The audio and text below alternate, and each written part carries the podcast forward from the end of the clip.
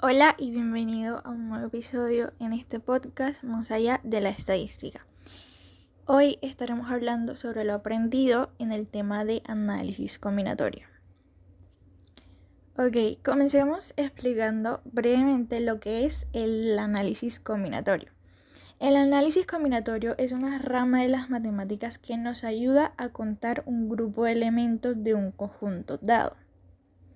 Para contar necesitamos una serie de técnicas que son las llamadas técnicas de conteo, que las conocemos como variación, permutación y combinación.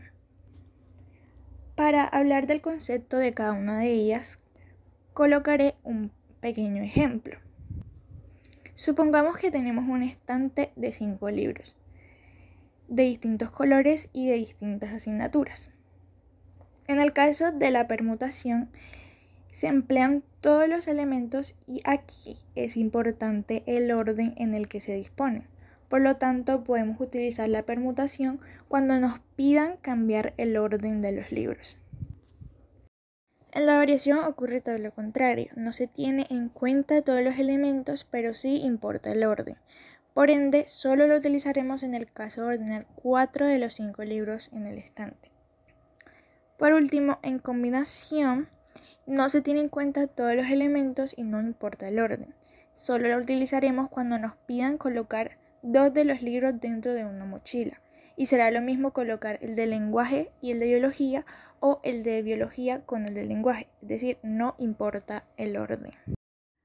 Ok, ya teniendo en cuenta qué es el análisis combinatorio y cuáles son las técnicas de conteo, pasaremos a lo que aprendí en el tema de análisis combinatorio.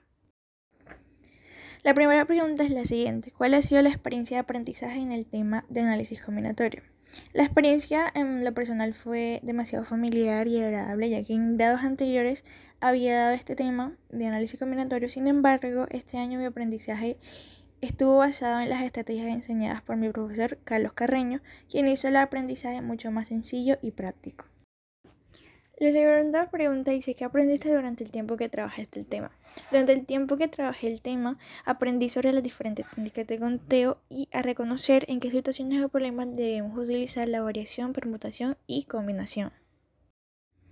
Bueno, hasta aquí el episodio de hoy. Espero verte en la parte 2 en la que estaré explicando mi experiencia durante el proceso de aprendizaje en este tema de análisis combinatorio.